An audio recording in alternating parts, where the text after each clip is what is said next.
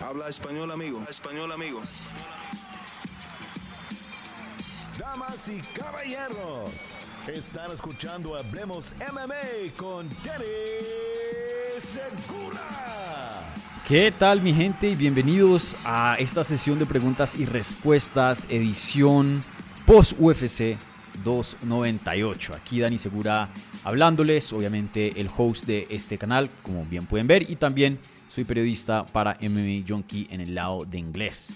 Y bueno, eh, mucho de qué hablar. Obviamente, ayer hice la reacción de UFC 298, donde yo les di mi análisis, así como de primerazas acerca del evento. Pero debido a que había mucho de qué hablar, eh, no quería alargar tanto el video, más me tenía que alistar para un viaje a México, que es donde estoy hoy día. Como pueden ver, no es mi, setup eh, mi estudio normal. Y, bueno, no alcancé a contestar las preguntas, entonces, o preguntas de ustedes. Les había dicho que si querían una sesión de preguntas y respuestas exclusiva para UFC 298, eh, pues que yo la estaba, estaba dispuesto en hacerla. Y bueno, muchos de ustedes me escribieron y, aquí estoy. Entonces, listo para hablar de UFC 298. les pido por favor que me perdonen de pronto por la falla de calidad. La luz no, no es la mejor. Eh, me traje el mismo micrófono, pero acá hay mucho eco eh, en donde me encuentro ahora mismo. Y, bueno, no tengo eh, monitores y, todo el equipo que suelo tener cuando hago transmisiones. Entonces, mis disculpas si de pronto la calidad para estas transmisiones y, y, de pronto lo que vendrá ahora en unos días, yo estando en México, es un un poquito distinto a lo que estamos acostumbrados de ver, ¿vale? Pero bueno, de todas maneras aquí presente para hablar con ustedes, contestar cualquier pregunta que tengan. Esto no es como la reacción del evento donde me siento aquí por la gran parte del video para hablar y después ya contestar algunas preguntas. No, me voy a quedar aquí 100% contestando sus preguntas. Si hay suficientes para la hora, pues me quedo aquí hasta la hora. Si nos da media hora, 45 minutos, lo que nos dé, aquí voy a estar presente, ¿vale? Entonces, em, muy simple. Primero que todo, denle like a este video Segundo que todo, si están viendo y no están suscritos, suscríbanse para más contenido sobre las artes marciales mixtas en español. Eh, lo peor es que pasa es que no les guste y pueden cancelar la suscripción. No, no, no les cuesta nada, 100% gratuita, ¿vale? Y bueno, ¿cómo va a funcionar esto? Ustedes ponen preguntas en el live chat y yo se las voy a contestar. Las preguntas que vengan vía el super chat eh, con una donación al canal o que vengan de parte de un amigo del canal, de un miembro del canal, esas, esas preguntas van a recibir prioridad aquí en esta transmisión, pero esta vez sí no exclusividad, ¿vale? Entonces, eh, bueno, ahora sí, sin más espera, contestemos sus preguntas de UFC 298.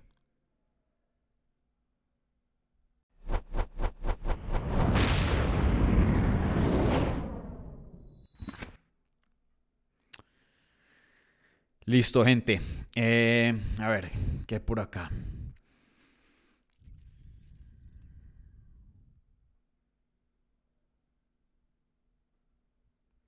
Bueno, esta primera pregunta eh, viene de Cristian de Abreu y dice lo siguiente, saludos Dani.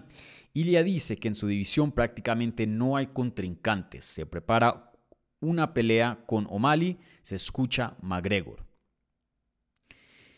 ¿Ves pelea con Makachev sabiendo que le está costando el peso? Bueno, em, empecemos por acá. Ilia tiene razón en una cosa, en el sentido de que no hay mucha sangre nueva en las 145 libras. Si ven, por ejemplo, una división como 170 con un Ian Gary, un Michael Morales, un Shafkar Rakhmonov, un Sean Brady, estos peleadores que están en ascenso, que todavía no han peleado por el título y apenas están construyendo su camino, su campaña hacia el campeonato. Eh, hay varios, igual 185 libras, hay varias divisiones que estamos viendo una nueva generación entrar. Las 145 libras, eh, sí hemos visto algunos peleadores veteranos como el Korean Zombie y, otros de pronto eh, ya quedarse atrás y, y, esa vieja guardia se está empezando a ir un poco. Eh, pero no al 100%. Muchos de los contendientes que han estado ahí por años siguen vigentes, que son Max Holloway, Brian Ortega, Jair Rodríguez, Josh Emmett, eh, Calvin Cater. Eh, hay, varios que llevan años en el top y siguen ahí. Obviamente muchos de sus peleadores empezaron muy jóvenes, entonces ahora mismo se encuentran en su prime, tipo un Holloway o un Jair que apenas tienen 30, 31, 32 años de edad y, se supone que estos son sus mejores momentos en su carrera y pues eh, claramente pues eh, de los desempeños que hemos visto eh, creo que comprueba eso. Entonces, Ilya tiene razón en el sentido de que de pronto no haya así mucha nueva sangre. Aparte de Ilya, la única persona que puedo pensar así que está en ascenso, que es amenaza al título y que es joven y que es relativamente nuevo, es Mosbar Evloev. Fuera de él todavía hay un par que se medio se ven bien, pero todavía están un poco atrás y les falta eh, camino. Entonces Ilya tiene, tiene eh, razón en, en, eso. Pero de, de que no haya contendientes en general, es mentira. Eh, Max Holloway se ha visto increíble en sus últimas peleas. Jay Rodríguez no hace, hace poco era campeón interino. Eh, Josh Emmett perdió, pero regresó y, comprobó que eh, sigue siendo entre los mejores. no sabemos mucho de Brian Ortega. Obviamente no ha peleado desde que peleó contra Jair. Entonces creo que este sábado tendremos una gran respuesta de dónde está. Pero lo que hay son contendientes y muy buenas peleas para Ilia Topuria. La división de las 145 libras, y hablaba de esto ayer en la, en la reacción, en el análisis de UFC 298. La división de, de las 145 libras se ha puesto extremadamente emocionante. Eh, hay muy buenas peleas a futuro de campeonato. Ilya Topuria, Max Holloway, peleón. Jair Rodríguez contra Ilya Topuria, peleón. Eh, contra eh, Topuria, peleón. Mejor dicho, hay una mano de peleas que van a venir a futuro, eh, que van a ser muy emocionantes. y no estoy diciendo que espero que vayan a venir, no, Van a venir. De pronto, entre, entre esas peleas, por ahí le dan una oportunidad a Ilia Topuria de enfrentar a O'Malley. Si es que O'Malley llega a mantenerse como campeón y defender el cinturón de 135. Quién sabe si de pronto por, por el, poder estrella, y, especialmente eh, a futuro, porque va a seguir creciendo, le den otras oportunidades en 155. Pero lo que les, sí les aseguro es que va a terminar peleando con estos en algún punto y un, futuro cercano. Primero va a terminar peleando contra alguien legítimo en 145 libras antes de que pelee contra un Makachev, antes de que pelee contra Sean O'Malley. Miren, yo estaba cubriendo la UFC, he estado viendo la UFC eh, alrededor de 20 años, desde el 2004, y fue cuando yo empecé. Y la he estado cubriendo en cuanto a, periodista eh, ya casi una década. Y, les puedo decir cómo funciona la UFC. La UFC lo va a poner contra contendientes top y por lo general, claro, hay por ahí un 5-10% eh, donde a veces los peleadores tienen un decir, pero usualmente esos son cuando son peleadores bien establecidos, largas defensas y tienen un poquito más de palanca con UFC. Pero campeón nuevo defiende contra quien UFC le ponga por encima. Entonces, eh, respeto mucho a Ilia. Ustedes saben que aquí en este canal... Em, eh, estamos cubriendo su carrera desde hace varios años y, hemos hablado muy bien de su potencial y de hecho creo que tiene para más. No solo es campeón y no solo creo que va a defender el título, pero creo que si sigue encaminado en el camino, la Topuria puede llegar a ser uno de los mejores de todos los tiempos en 145 libras y, puede llegar a ser libra por libra en el deporte hoy día. Veremos en sus siguientes peleas cómo se desarrollan. Eh, pero pero eh, por más de que aquí... Em, eh, se respete y se quiera mucho a Ilia, eh, toca simplemente decir la, la realidad. Ilia pueda que diga que no, que son muy viejos, que no les va oportunidad. Pero eso no depende de él, eso depende de UFC. Si UFC quiere que pelee contra Max Holloway, se hará, se hará esa pelea. Se hará esa pelea. Entonces, eh, sí hay contendientes para contestar la pregunta para Ilia Topuria, que no son contendientes nuevos, eso es otra cosa, pero que hay contendientes y contendientes peligrosos y muy interesantes para Ilia Topuria, absolutamente los hay absolutamente los hay.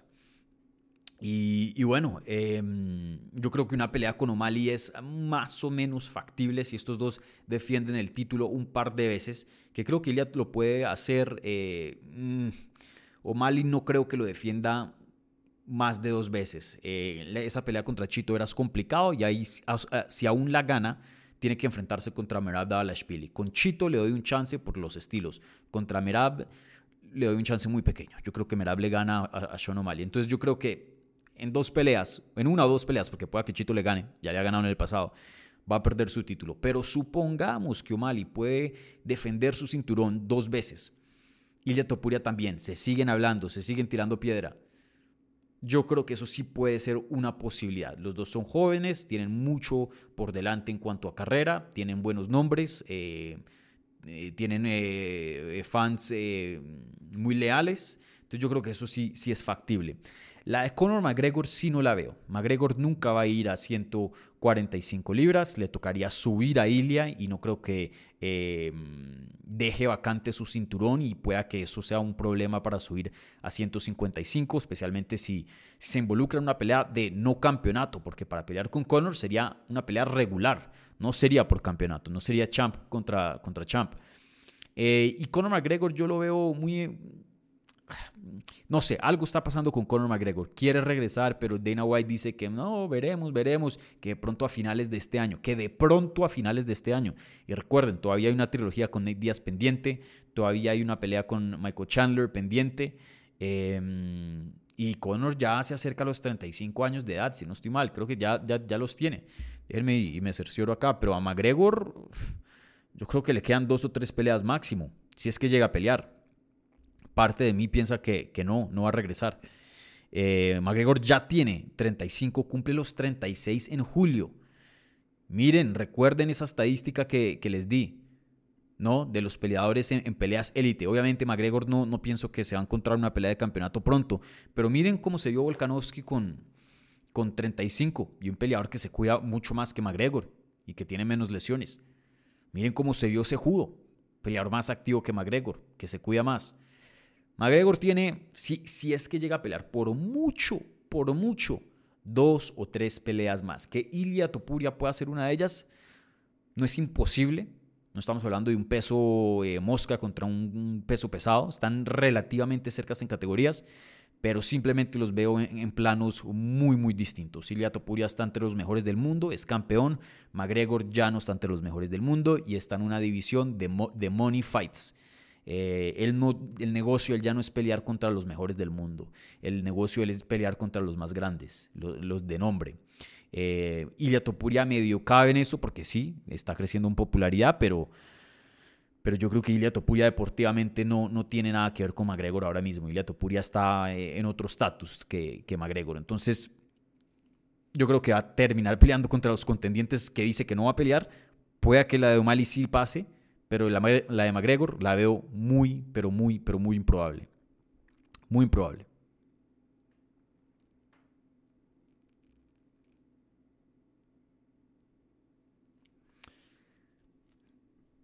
Juaco dice, Dani, vi los salarios que publicaron en MMA Junkie, ¿no te parece un poco extraño? Algunos de esos números no es nada conspiranocio, conspiratorio, creo que querías decir, solo me parece que no, bien, no está bien repartido. Eh, miren, hay muchos peleadores que uno piensa que, uy, son buenísimos, deberían ganar millones de dólares. Y no. Y hay otros que son de la mitad, pero tienen bastante popularidad, o tienen un buen manager, o, justo cogió una situación donde tenían palanca y podían negociar más. Em, e, este mundo, y no lo digo solo con UFC, con, la, con cualquier industria, este mundo no, no, no paga porque tan, porque tan bueno eres en, algún tipo de, trabajo o empleo. Claro, que hay una... Em, que hay unas eh, conexiones que, que, sí, que de pronto haya algo de realidad, que los mejores del mundo en sus respectivas industrias, por lo general, tienden a ganar más que, los que no son tan buenos en su trabajo? Sí, claro que sí. Véanlo en los deportes, véanlo en, cualquier industria. Pero no, no siempre. Mucho es qué, tan, qué tanto puedes negociar y, y, qué tanto te puedes poner en una posición de negociar. Hay mucho peleador que es muy, pero muy bueno, mejor que otros y no ganan igual. Y pueda que sean mucho mejor pero no, no, no la pudieron negociar o no tienen eh, el interés de la fanaticada. Hay muchas variables. Entonces, eh, sí, esperen variables en, los salarios. Eh, miren un CM Punk. Un CM Punk se, estaba ganando medio millón de dólares hace años atrás, con cero experiencia dentro de las artes marciales mixtas. De hecho, no ganó ni una pelea dentro de UFC y se vio terrible. Pero era luchador de, WWE era popular y se ganaba muchísimo más que el roster y peleadores que están rankeados entre los mejores 10 del mundo en sus respectivas divisiones. Entonces no se sorprendan por, por, la diferencia entre los números, ¿no? Y también no estoy diciendo que, que lo hay, pero pueda que lo haya, que también eh, eso es lo que se reporta a la comisión en cuanto a pagos.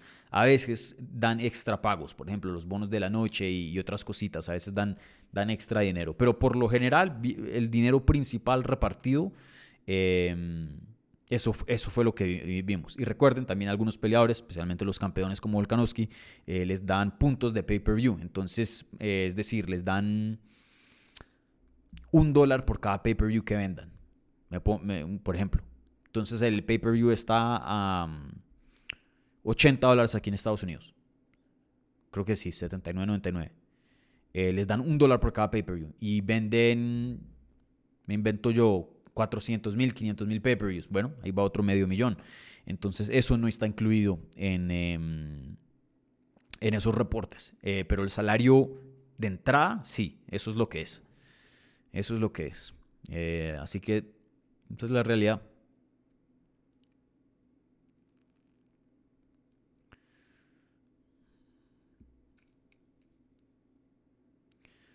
Abdal de León dice, ¿qué tal Dani? Estoy muy contento con la victoria de Ilia, pero es duro ver noqueado a Volkanovski. Nos vemos el sábado en UFC México. Nos vemos, eh, Abdal, por allá en México. Salúdame si, si me ves por ahí. Pronto nos tomamos una foto.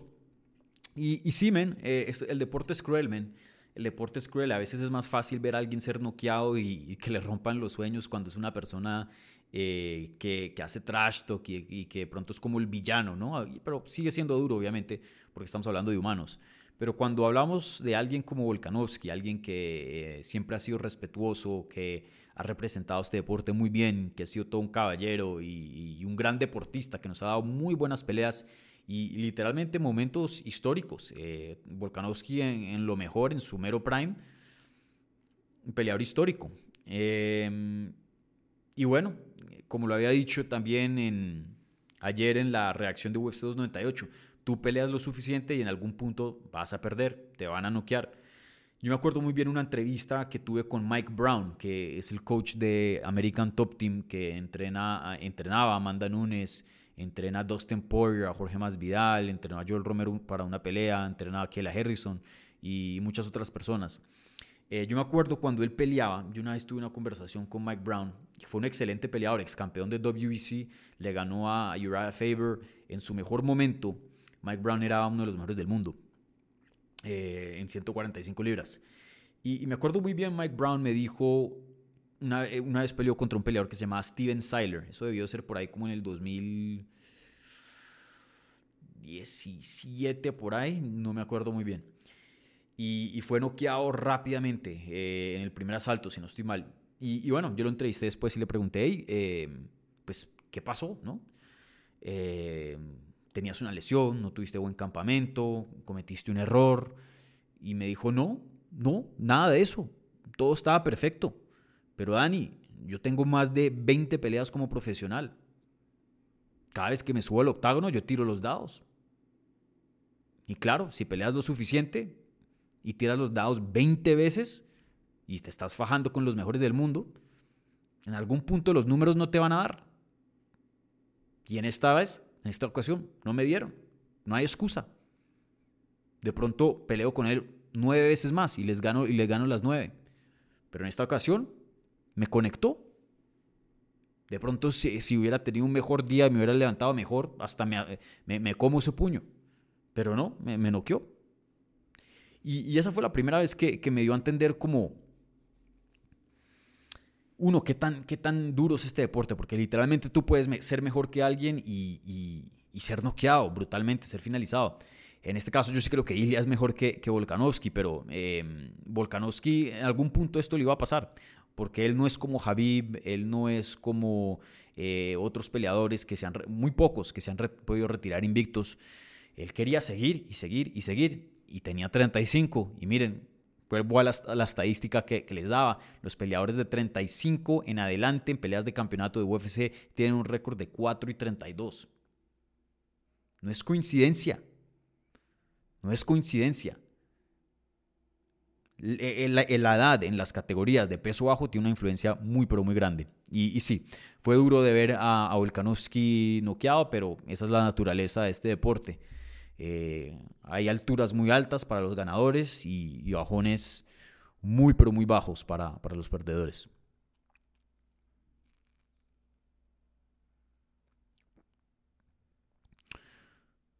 Bueno, ¿qué otras preguntas hay por acá?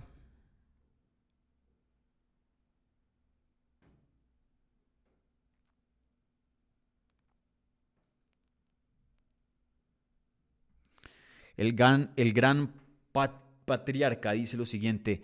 Eh, ¿Crees que salga el retador entre ¿Crees que salga el retador entre Rodríguez y Ortega? ¿Y dónde sería la primera defensa de Topuria? Eh, em, yo creo que va a ser en España. UFC no puede perder esa oportunidad. No puede perder esa oportunidad. Claro, Ilia Topuria puede hacer un evento en Miami, le va muy bien. En Las Vegas le va muy bien. Eh, pero, pero solo pueden ir con, con Ilia. Eh, pues me alegra que Dani Vares esté dentro de UFC, eh, que Joel Álvarez esté dentro de UFC y sin duda son peleadores que tienen gran promesa y, tienen una habilidad muy buena, pero todavía no, no, tienen un poder de estrella como el de Ilia Topuria, ¿no? Eh, ellos no te pueden encabezar un pay-per-view, ¿no? Solo peleas súper especiales, super fights o peleas de campeonato y un fight night, pues también pueda que sea complicado también. Eh, de pronto a futuro yo creo que sea posible, pero ahora mismo no, no lo veo factible.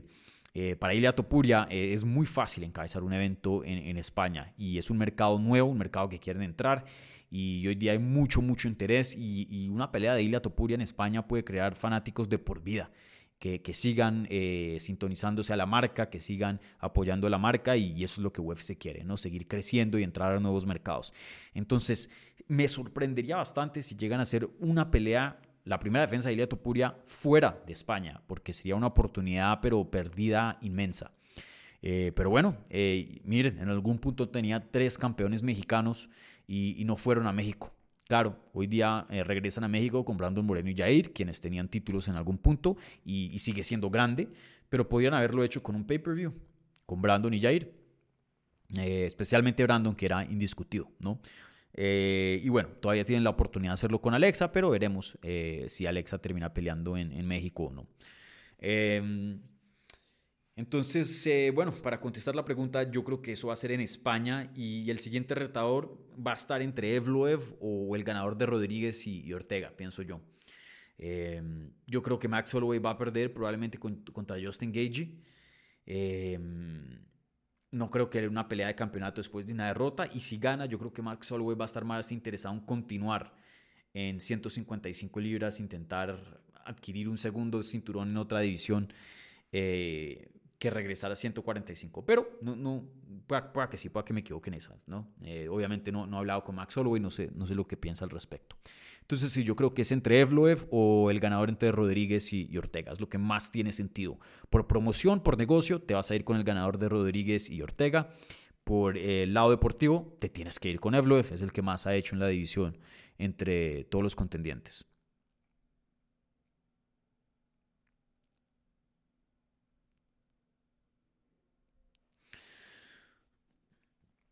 Bueno, ¿qué otras preguntas están por acá?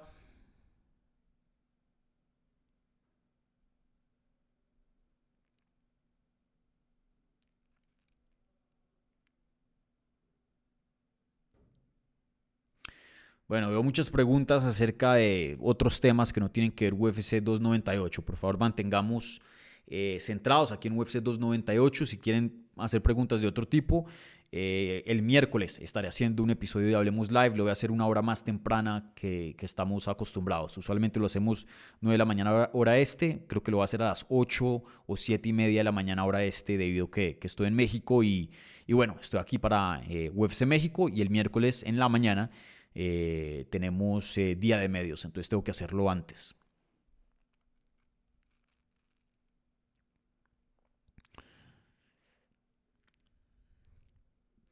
Javier Calzadilla Ríos dice lo siguiente: Saludos desde España, Dani. ¿Crees que Volk merece revancha inmediata? Eh, eh, sí, yo lo había dicho en Twitter y varias, eh, varias personas vinieron a, a, contraatacarme. Y, entiendo, entiendo. pero a veces uno hace un punto o dice cierta cosa en, en Twitter y le argumentan otra. En el tweet yo dije, que Volkanovski, si alguien se merece una revancha inmediata en este deporte, es ese hombre. Ahora, como lo dije en ese mismo tweet, si pelea Volkanovski con Topuria, yo voy a tener a Topuria como favorito. Y por bastante. Y creo que lo finaliza otra vez. Está un Volkanovski mucho más viejo. Bueno, mucho más viejo no, pero más viejo.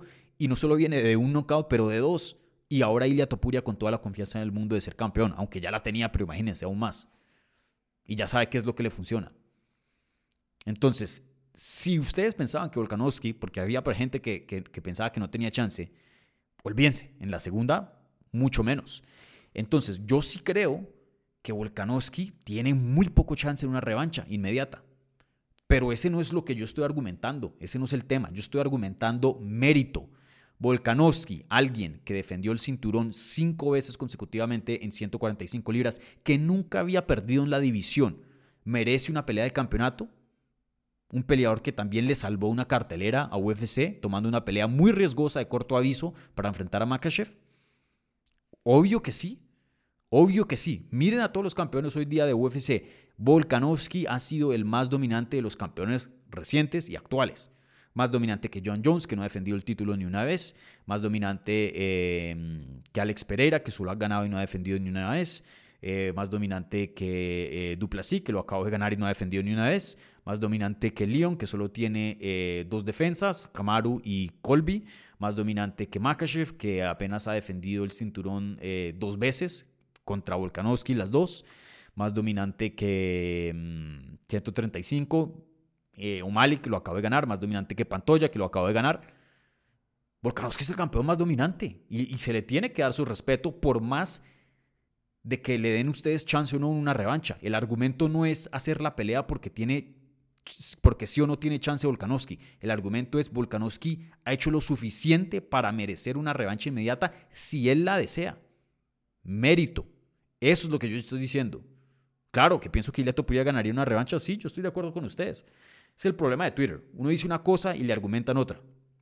Pero en fin, eh, si Volkanovski decide hacer lo siguiente, que creo que me, parecía, me parece muy adecuado, decir, bueno, yo quiero una revancha inmediata para mí, pero quiero tomarme un break, que Ilia Topuria vaya y defenda contra Evloev y, yo peleo contra el siguiente. Eso también me parece bien. Pero que le den esa tarjetica de, hey, cuando tú desees, pelea por el título, has hecho mucho, lo mereces, creo que sí se la deberían dar a, a Volkanovski. Eh, se lo merece y lo justo es justo. Y, miren cuántas peleas entramos diciendo este peleador no tiene chance y lo hace. ¿Quién sabe? Yo no creo, pero pueda que sorprenda y de pronto tendremos una trilogía entre estos dos. Yo no sé, quién sabe. Eh, pero sin duda, en cuanto a mérito, claro, Volkanovski bien merecido y una revancha inmediata. Bien merecido.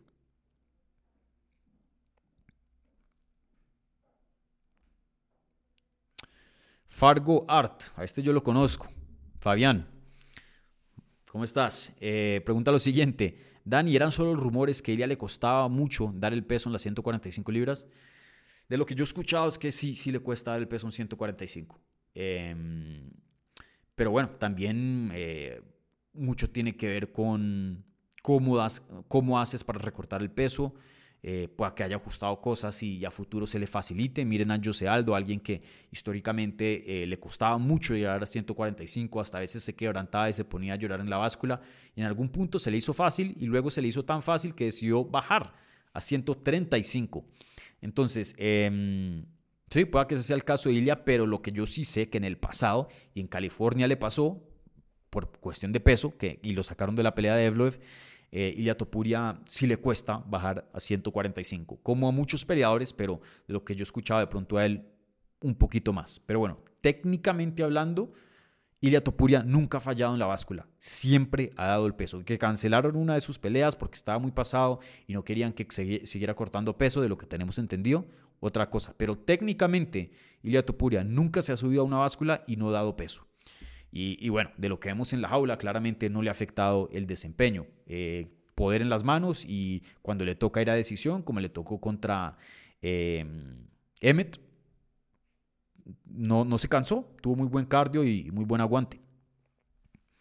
Pero sí, yo, eso es lo que yo he escuchado.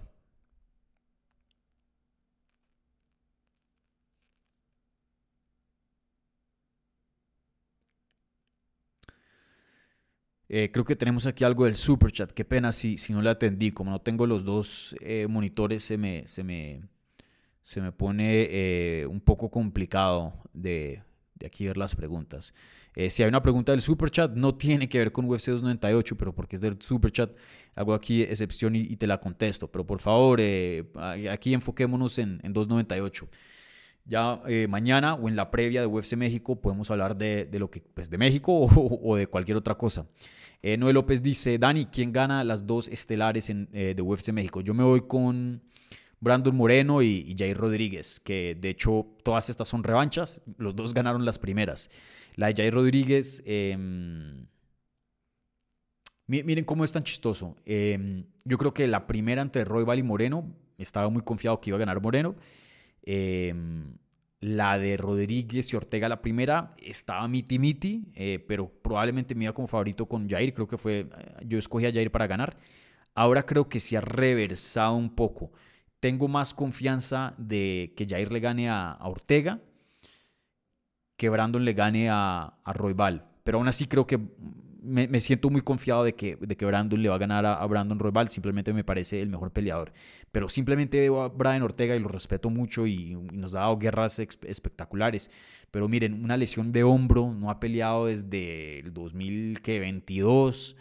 Eh, no sé, no sé, ya ha estado activo, se ha estado viendo muy bien. Em, no sé, em, yo tengo un mal presentimiento de esa para... O sea, no sé dónde está hoy día Brian Ortega. Roybal acabó de pelear por un título. Ha subido de nivel. Entonces, eh, sí, veremos cómo, cómo se desarrollan esos dos combates, pero yo tengo a Jair y a Brandon Moreno ganando esas peleas. Bueno, esa es la única pregunta que contesto no respecto a, a, 298, ¿va?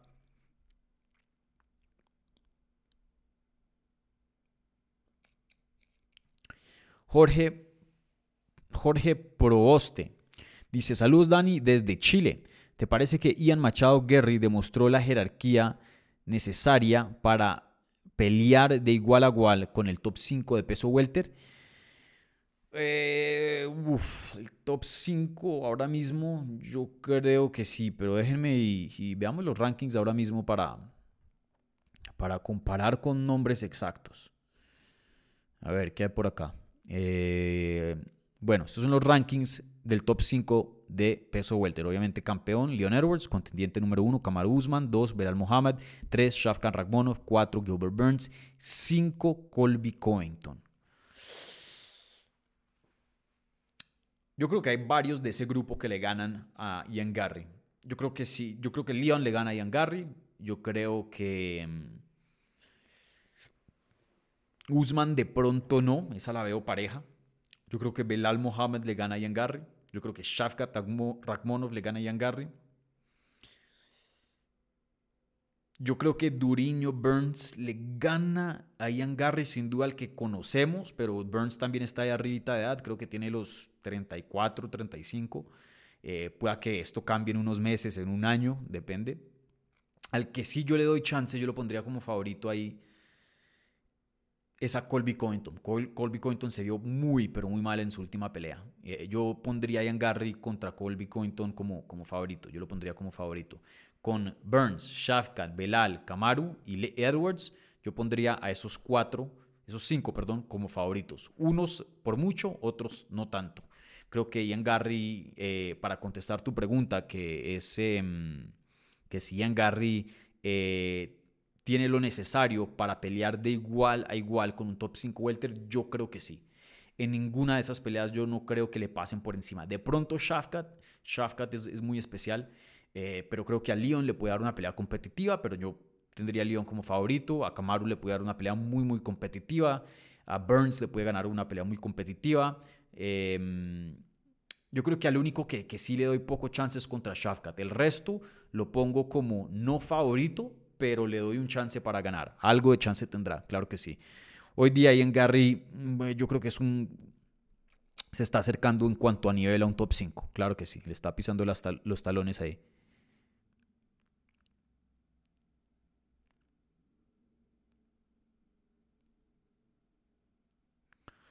Bueno, ¿qué más hay por acá?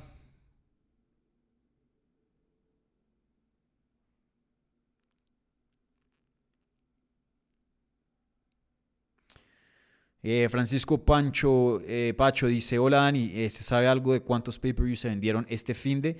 Después de la venta de UFC en el 2000, ¿qué fue eso? 18.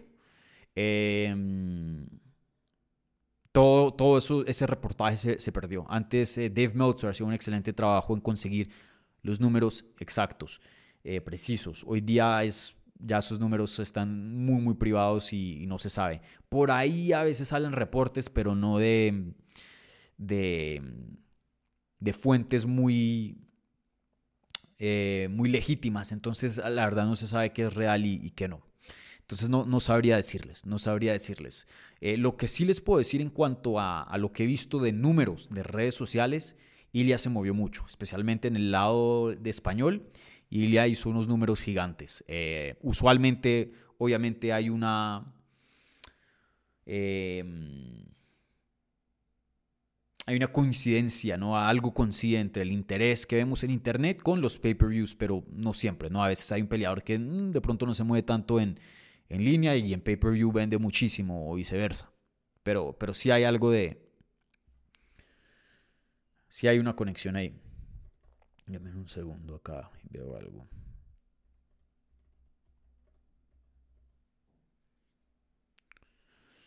Va, que veo otras preguntas por acá. ¿Ya cuánto vamos? 36 minutos. Bueno, chance me quedo de pronto unos 10 más y le damos 45, ¿les parece? ¿Qué más hay por acá de preguntas?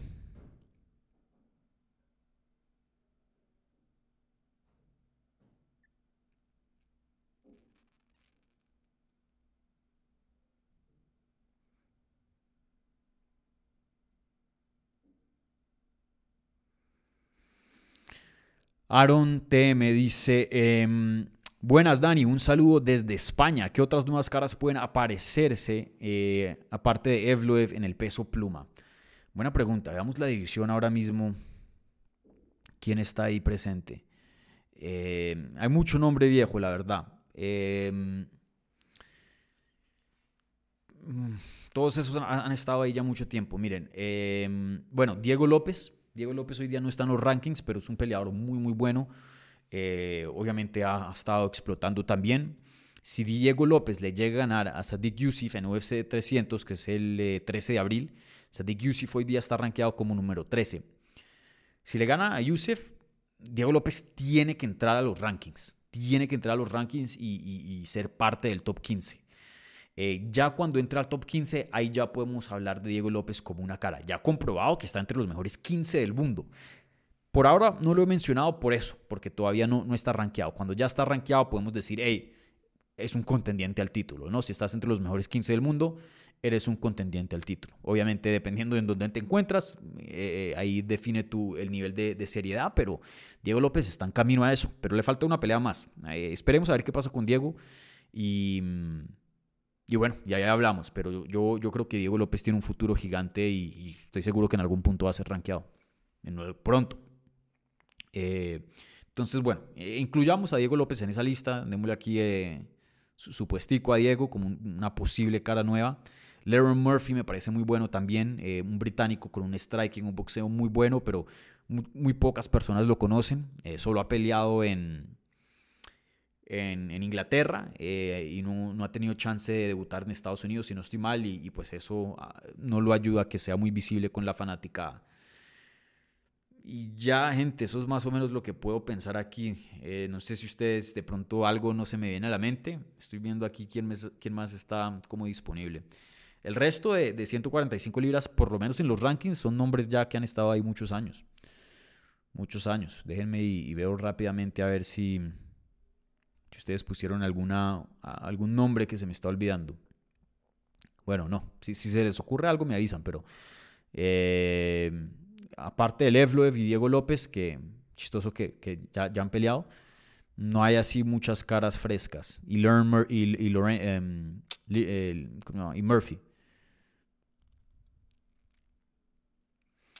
Bueno, ¿qué otras preguntas hay por acá? Les recuerdo, si están viendo en vivo o en repetición, por favor, si le pueden regalar un like a este video que ayuda bastante. Eh, muy chistoso, muchos de ustedes ven esto religiosamente, pero no están suscritos, lo puedo ver en las estadísticas. Así que, por favor, si... Eh, este, están viendo esto, son un fan del canal, ven el contenido regularmente, por favor suscríbanse, también ayuda bastante a que eh, siga creciendo este canal y, YouTube le dé su prioridad en el espacio, ¿vale? Entonces eh, les, pido, les pido ese favor, esa ayuda, ¿vale? Y es totalmente gratis. Bueno, y si no les gusta, pueden cancelar, cancelar la suscripción a cualquier momento, ¿va?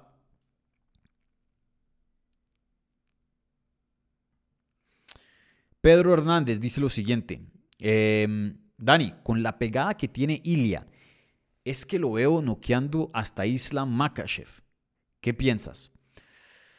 Uf, eh, yo sé que muchas personas, los, los, haters de Ilya me van a criticar, pero yo estoy de acuerdo contigo. Em, el poder que tiene eh, Ilya Topuria en las manos es increíble. Se siente como si, si tuviera hierro en vez de hueso, hierro, porque se le ven pesadas esas manos cuando manda sus puños se ve que tienen poder, se ve, se ve que es como un camión manejando a toda por la autopista.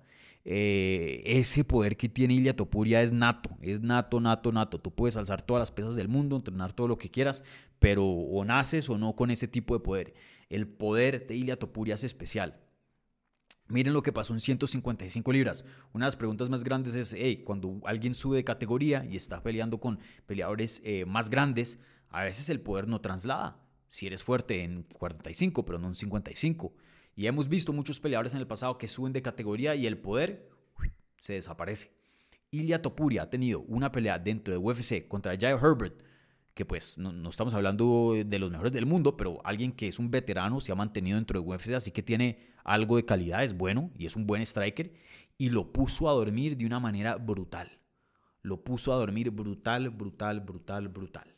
Eh, claramente el poder de Ilia Topuria sí traslada una categoría de más. Ahora, si pelea contra Makashev, la verdad yo tengo Makashev ganando la pelea.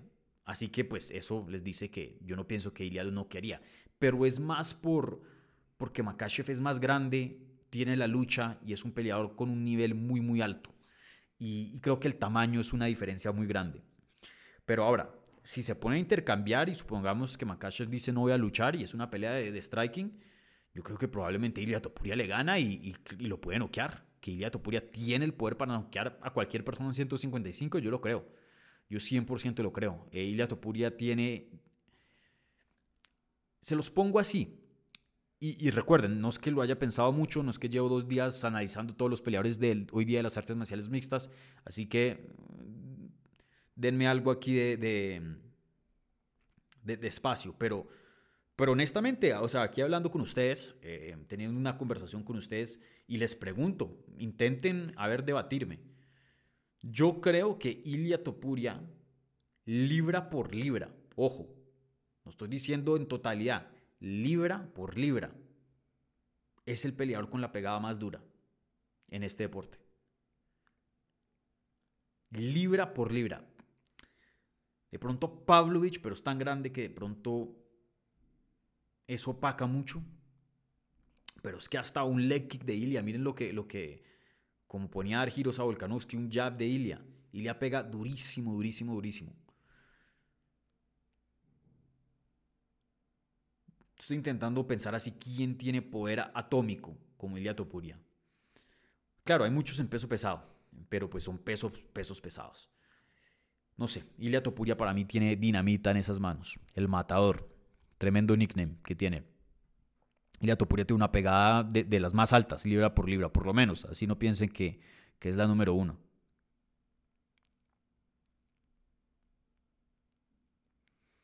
Carolina Jaramillo, uy, tenemos una mujer por acá. Literalmente mi audiencia, yo también las estadísticas y eso es como 99.9% hombres. Así que bienvenida, Carolina. Sí hay mujeres que, que ven este programa, qué chévere. Eh, saludos. Eh, y se vas a subir este directo, ¿no? Espero que sí. En cuanto al audio, sí, siempre. Eh, a veces me tardo un poquito porque quiero darle prioridad a YouTube, ya que pues YouTube es lo que, lo que genera aquí ingresos y, no audio, pero sí, esto va a estar en, audio probablemente mañana por la mañana o, más tardecito esta noche, ¿vale? o si no, lo puedes ver en YouTube en, repetición si no, si no estás presente ahora mismo en vivo. Por, el comentario, nota que, que entraste y saliste de pronto estás en España y, y es tarde por allá.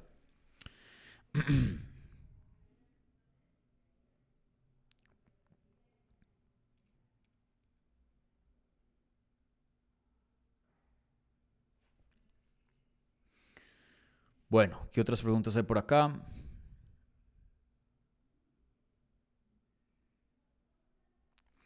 García Fotógrafo decía, había un chance de que Topuria ganara pero de que noqueara de un solo golpe en el segundo, ¿lo esperabas? No. Ustedes saben que mi predicción eh, en la previa, y no voy a metir y, y, decir, sí, yo lo esperaba. No, yo se los había dicho, lo dije en varios programas en español e inglés, y también lo dije aquí en este mismo canal, que yo esperaba que Ilia Topuria ganara este combate y una decisión, que iba a ser una guerra muy técnica, pero Volkanovski iba a ser muy inteligente, iba a evadir bastante y, en el transcurso de cinco asaltos yo sí veía que Ilia Topuria iba a tener el daño más grande. No, no, no muy similar a la de Josh Emmett, pero, pero algo eh, similar en el sentido de que, o sea, los dos se reparten hartos puños y se dan durísimo, pero al final el matador es el que ocasiona más daño y la juventud, el poder, es lo que iba a triunfar, porque los veía muy parejos en cuanto a habilidades. Y bueno, ese no fue el caso, como sabemos, la pelea terminó en el segundo asalto, vía knockout eh, y obviamente eh, con Ilia como campeón. Eh, claro que había un chance, yo pensaba que había un chance, o sea, si ustedes me dicen, em, Ryan Hall va a noquear a Ilia Topuria cuando, pelearon, obviamente que no, ahí sí yo diría no hay chance. Si algo, una decisión, de pronto lo sometía, pero no, knockout, no. Entonces, ese no era el caso de Ilia contra Volkanovski. Volkanovski pues venía de un knockout y, Ilia tiene poder. Eh, así que sí sabía que era una posibilidad, pero no la veía como la más probable. Yo pensaba que se iban a ir a, pelear los 25 minutos. Entonces sí, me, me sorprendió. Ilia se vio espectacular.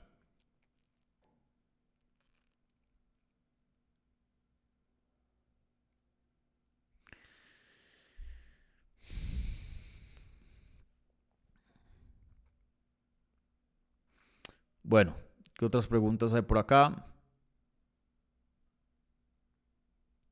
Santiago Riani dice lo siguiente, hola Dani, ¿contra quién pondrías a eh, Costa después de esta presentación? No fue tan mal presentación, no tiene cardio, pero por lo menos fue agresivo. No, no creo que fue una presentación mala para nada, me pareció que eh, Pablo Costa se vio muy bien y era más o menos lo que esperaba, de hecho hasta un poquito mejor. Recuerden, Robert Whittaker es un ex campeón y un peleador élite top 5. Costa es muy bueno, pero es un top 10, no es un top 5. Em, miren, yo lo había dicho en la reacción, en, el análisis del domingo. Eh, Pablo Costa está, es como una especie de Kevin Holland. Probablemente no va a pelear por un título nuevamente, no creo que vaya a ser campeón, pero tiene un estilo muy emocionante. Sí es un peleador bueno que se merece estar en los rankings, eh, entre los mejores 10 del mundo, pienso yo y tiene una fanaticada muy grande porque es chistoso, tiene personalidad, tiene un estilo llamativo, entonces eh, él, tiene un lugar especial dentro de UFC. No creo que su trabajo esté en peligro aquí y creo que va a tener muy buenas oportunidades a futuro por los factores que menciono. Em, yo ya había mencionado un par de oponentes eh, posibles para Costa. Creo que, em, por ejemplo, una pelea con Sean Strickland sería muy buena. Eh, una revancha con Adazaña sería muy buena, porque la primera creo que no, nos dio una eh, representación realista de lo que ese combate pudo haber sido. Eh, una pelea con Jared Cannonier también muy buena. Es que la verdad, con quien pongan a Pablo Costa va a ser una pelea buena. Eh, Pablo Costa contra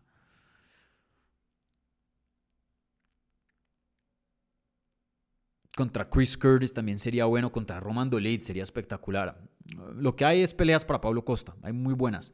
Y también lo había mencionado, no me parece una mala idea que peleen 205. También hay muy buenas peleas para Pablo Costa en 205. Y no creo que sería chiquito en 205. Creo que estaría a la para a muchos de esos. Pablo Costa es muy, muy grande. Por ejemplo, un Pablo Costa eh, Khalil Roundtree, un Pablo Costa Johnny Walker, un Pablo Costa eh, Prochaska. Todas esas peleas serían espectaculares. Así que él tiene opciones, yo creo que en dos categorías. Eh, y, sí, puede que no le haya ido bien esta pelea, pero Pablo Costa sigue teniendo un buen futuro. Como lo dije, tiene, tiene muchas otras cosas a su favor. Para que no sea super élite, pero muchas otras cosas que, que están a su favor.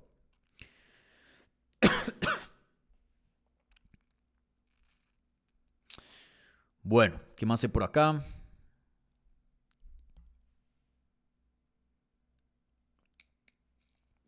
Alfredo Alfredo pregunta lo siguiente.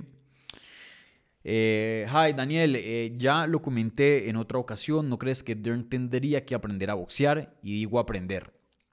Eh, obviamente tiene un problema ahí, Mackenzie Dern. ella no es una boxeadora muy buena, que digamos, pero tampoco es muy mala. Si vemos al resto de striking de la división, obviamente hay peleadoras de striking muy buenas, pero también hay muy malas. Yo diría que Mackenzie Dern tiene un striking, si añadimos todo en, su totalidad, tiene un striking relativamente de, por medio, o sea, medio, medio, sí, no voy a decir que es malo, pero es muy, muy, muy, muy ordinario, muy, muy, muy común, eh, un nivel muy, muy normalito, por decirlo así. Eh, tiene una muy buena pegada, creo que a la gente se le olvida, pero Mackenzie Dern ha sentado a varias mujeres con los golpes que conecta. Eh, algo de boxeo sí tiene, pero sí, no, es muy bueno, no les voy a mentir. Eh, pero es promedio, es promedio en, esa división. Lo que sí me parece un problema es la defensa. Su ataque, eh, la defensa es muy mala de, Mackenzie Dern en cuanto a, a su striking. Pero yo, yo le diría a Mackenzie Dern que el striking, que el boxeo es lo último en lo cual ella se debería preocupar. Mackenzie Dern se sabe que lo suyo de ella no es striking, es el jiu-jitsu. En el jiu-jitsu no hay nadie mejor que ella en, las mujeres, punto. Libra por libra, 115, 125 y 135 en un torneo de puro jiu-jitsu, Mackenzie Dern le gana a todas. A todas. Eso se los aseguro. Ahora, el problema es cómo maximizar esa gran ventaja. Esa es una ventaja que ninguna otra mujer la tiene en la, en la compañía, en todo el deporte, me atrevería a decir. Y eso, cómo maximizar eso, es usando la lucha. Y Mackenzie Dern tiene una lucha muy pobre. Sí vi una mejoría en esta pelea, especialmente contra la jaula, pero aún así no, no, ella no tiene un juego muy fuerte de takedowns. Físicamente creo que le faltan ciertos músculos, pierna, espalda, para, para poder ser un poco más imponente en ese tipo de posiciones. Y creo que le falta bastante técnica en la lucha. Miren a Habib. El striking de es muy pobre. Muy pobre. Ahora, él se cercioró que defensivamente se mantuviera más o menos bien y se enfocó en puro takedown y control. Mackenzie Dern ya tiene el juego en el suelo. Lo único que necesita es el takedown. Es más, si, el striking de Mackenzie Dern permanece lo que es hoy día y llega a tener un nivel de takedowns como el de Tatiana Suárez, como el de Wei Li, Mackenzie Dern tiene con qué ser campeona. Porque si te puede derribar una vez cada round, no te vas a parar. Y o te, somete o te controla por el resto eh, del round. Y si le añade encima de eso un sistema de ground and pound, porque no siempre consigue la, la, sumisión, olvídense. Mackenzie Dern, élite, élite, élite, top 5 y con madera para campeona. Solo con dos cositas. Un poco más de ground and pound y un buen sistema de takedowns. Eso es todo. Eso es todo. Mackenzie Dern ya tiene mucho, mucho que le hace ser, mucho que, que parte de su juego ya es élite, pero hay otra parte gigante que, que, no lo es y por eso no ha podido pasar más allá de, de ser una peleadora del top 10. Y bueno, tiene 30 años de edad, no creo que eh, es imposible que pueda llegar a esas alturas, creo que es una meta alcanzable, pero claro, la ventana entre cada día pase más más y más se le cierra. No tiene 25, ya, ya no es la de 25, es de 30.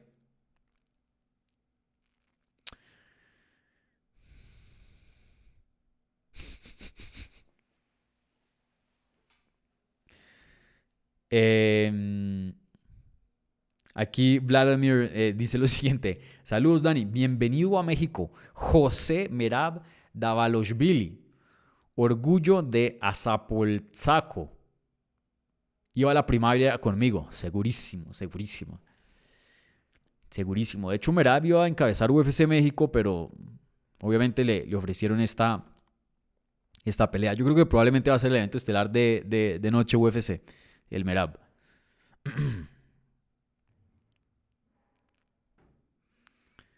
Bueno, ¿qué otras preguntas existen por acá?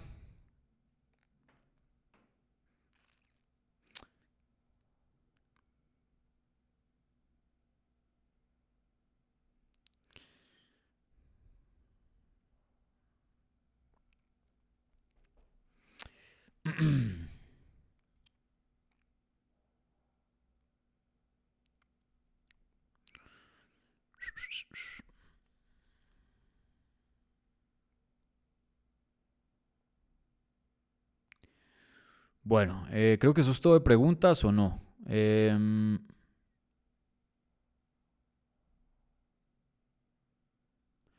Adrián López dice, eh, creo que sería más viable un TUF eh, entre Topuria y McGregor. ¿Qué opinas tú? Miren, McGregor ya ha hecho como tres The Ultimate Fighters. No, no, él quiere pelear. Yo no lo veo poniendo su carrera en espera a los 35 años de edad, otro, otro número de meses para grabar una temporada de The Ultimate Fighter.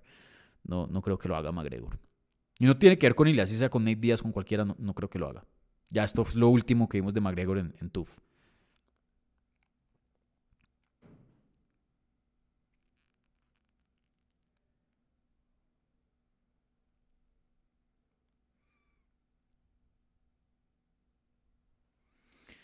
Ah, miren, eh, Juanjo Martín dice lo siguiente. Dani, España está revueltísima con la victoria. Todos los grandes medios hablando de Ilia, gimnasios llenos, etc. De hecho, es el domingo. Em, hace el saque inicial en el Real Madrid contra el Sevilla. Bacano, súper chévere. No, no sabía esa nota. Súper, súper chévere. Sí, me imagino. Eh, les puedo decir, aquí en Estados Unidos se habló muchísimo de Ilia, eh, especialmente pues en, esta comunidad. Sí fue un pay-per-view grande, que se sintió grande dentro de la comunidad en, el, habla de, inglés. Em, en los números que vi en el Instagram, nuestro Instagram explotó, teníamos como, ¿qué? Como 5 mil seguidores y se duplicó, 10 mil y pico. Obviamente no es, no estoy hablando aquí de millones, ¿no? Todavía no estamos ahí, pero de todas maneras, 5 mil en una semana y tuvo un, reel que tuvo como 32 mil likes y ya casi un millón de views. Eh, Topuria generó muchísimo, muchísimo interés en el lado de, habla hispana. Y bueno, eh, yo estoy al otro lado del Atlántico. Em, no me puedo imaginar eh, el tipo de de conmoción que, que, causó Ilia en, en, España, medios, televisión, radio, todo el mundo debe estar hablando de él. Eh, literalmente las estrellas más grandes de este deporte todas estaban pegadas a un televisor o, a, un, em, a un computador como estaba Sergio Ramos, por ahí algunas personas me, me comentaron eh, en lo que puse si, si estaba de pronto usando un link alternativo el, el Ramos, quién sabe, pero estaba viendo desde el computador. Eh, sí, brother, me, imagino. Todo el mundo estaba hablando de Ilia Topuria. Ilia Topuria se volvió un fenómeno, esa es la palabra, un fenómeno en España. Y, bueno, yo opinando desde el otro lado del Atlántico, no me imagino cómo, cómo deben estar las cosas por allá.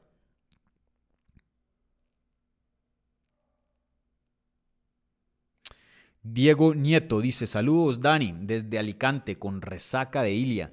¿Crees que Ilia será campeón de largo tiempo? Gracias. Em, bueno, tuve una encuesta en lo que fue el análisis de UFC 298 y la encuesta era la siguiente. Ilia Topuria va a defender el cinturón de 145 libras más de tres veces. Y yo puse que sí, yo creo que sí. Probablemente le den a Evloev siguiente o al ganador de Jair y Ortega. Yo creo que la pelea más peligrosa para él de esos tres es Jair porque yo creo que Ilia es un poco susceptible a las patadas de la cabeza y a las rodillas directamente. ¿Por qué? Porque él baja mucho de nivel, baja mucho de nivel con su boxeo. Ahí le pueden dar un rodillazo o patear la cabeza como lo hizo Jair Herbert. Ahora, Jair tiene el juego perfecto para ese tipo de, cosas. Ahora, en totalidad yo sí creo que Ilia es un peleador más completo que Jair y yo lo tendría como favorito para ganar el combate. Pero que sea una pelea que me encantaría de ver y creo que puede ir a ambos lados, sí, yo sí creo. A Ortega, no creo que Ortega, si eh, Ryan Hall no pudo someter a, a, a Ilya, no creo que Ortega lo haga. Y en striking, todos sabemos cómo termina eso. A Mosbar, Mosbar no pudo someter y, le costó controlar a Diego López. Yo creo que físicamente Ilya de pronto es un poco más fuerte eh, y de pie pues ni hablar. Em, entonces, yo creo que hay dos defensas. El ganador entre eh, Rodríguez y, Ortega, uno. Mosbar, dos. El tercero de pronto podría ser Holloway. No sé quién más venga por ahí en, en ascenso. Eh, y yo a este punto pondría a Topuria como favorito contra Holloway. Yo creo que sí. Entonces, tres veces yo creo que por lo menos eh, Ilya llega a defender el, título. Ya en tres peleas, ya sería un, un, año, año y medio, hasta de pronto dos años. Em, veremos quién está en la división. Puede que un joven esté en ascenso y se vea como el siguiente campeón, quién sabe. Reservo mi opinión para, para ese entonces, pero por ahora yo creo que Ilya Topuria lo van a ver como campeón y va a defender su título eh, varias veces. Eh, yo, yo creo que sí, tiene con qué. Menilia es un peleador muy, muy bueno, muy, pero muy bueno. Eh, y está mejorando de una manera increíble.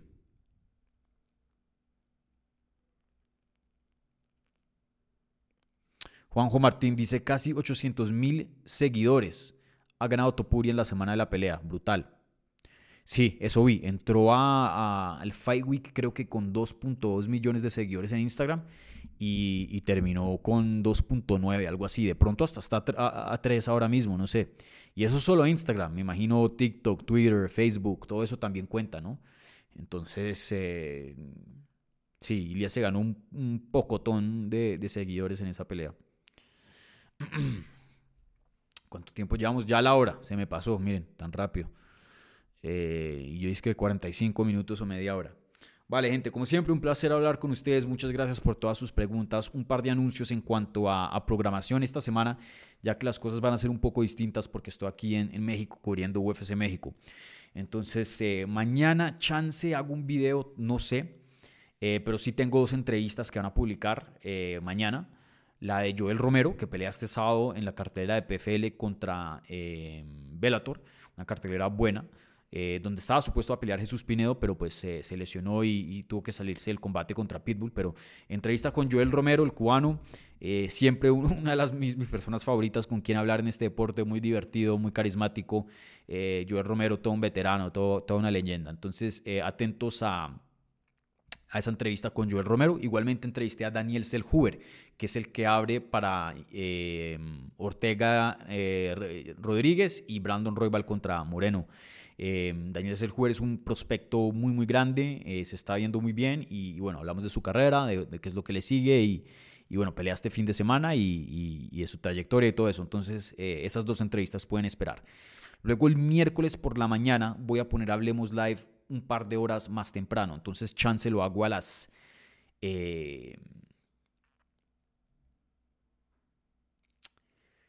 chance lo hago como a las... A ver, Yo creo que lo voy a hacer como a las 8 o 7 y media de la mañana, hora este, hora de Miami. Entonces una hora, hora y media, hasta de pronto dos, no sé, eh, horas más temprano. Eh, entonces atentos al episodio Hablemos Live a una hora especial. Voy a poner obviamente en el post cuando haga el, evento para que puedan ver que, empieza una hora más temprano. Luego pues eh, les tendré entrevistas del día de medios con los de UFC México. Em, el jueves probablemente una previa para UFC México. Eh, igualmente otras entrevistas ahí que tengo planeadas, ¿vale? Entonces, esta semana lleno de contenido eh, aquí presentes en, la Ciudad de México. Y, nada, gente. Creo que eso es todo. Bueno, como siempre, like a este video si son tan amables, suscríbanse al canal si no están suscritos, síganos en redes, súper importante, le estoy metiendo bastante a las redes, Twitter, Instagram, Facebook, TikTok, arroba Hablemos MMA. Twitter, Instagram, Facebook, arroba Dani Segura TV. Hice una cuenta también personal que se llama arroba no Dani Segura, porque quiero empezar a meterle más a artes marciales mixtas a esa cuenta y videos de eso. Y tengo muchos amigos que no le jalan a, la cosa. Y, siempre ha sido raro como navegar, la verdad, para serles honestos con ustedes, como en la vida personal, pero profesional. Entonces prefiero, se me es más fácil separar las dos cosas. En una solo voy a poner opiniones, reels, clips de entrevistas, gráficas, pum. Y en la otra sí pues las cosas que yo quiera que hago ya en mi vida personal. Pueden seguir ambas, está pública, pero sé que hay gente que, que solo le interesa una o la otra, solo mi vida personal, si son amigos míos, o solo lo, lo profesional, lo que yo hago como periodista. Y hay muchos no satisfechos porque les estaba dando de ambos en, en, solo una cuenta, ¿no? Mi vida personal y profesional. Entonces, nada, eh, hagan lo que quieran con esas cuentas, síganlas y, y, bueno, como quieran ustedes. Así que bueno, gente, un saludo, eh, gracias por su sintonía, gracias a los amigos que estaban presentes, eh, gracias a la gente del Super Chat y, y bueno, nos vemos el miércoles, ¿vale? Un abrazo gigante y nos vemos.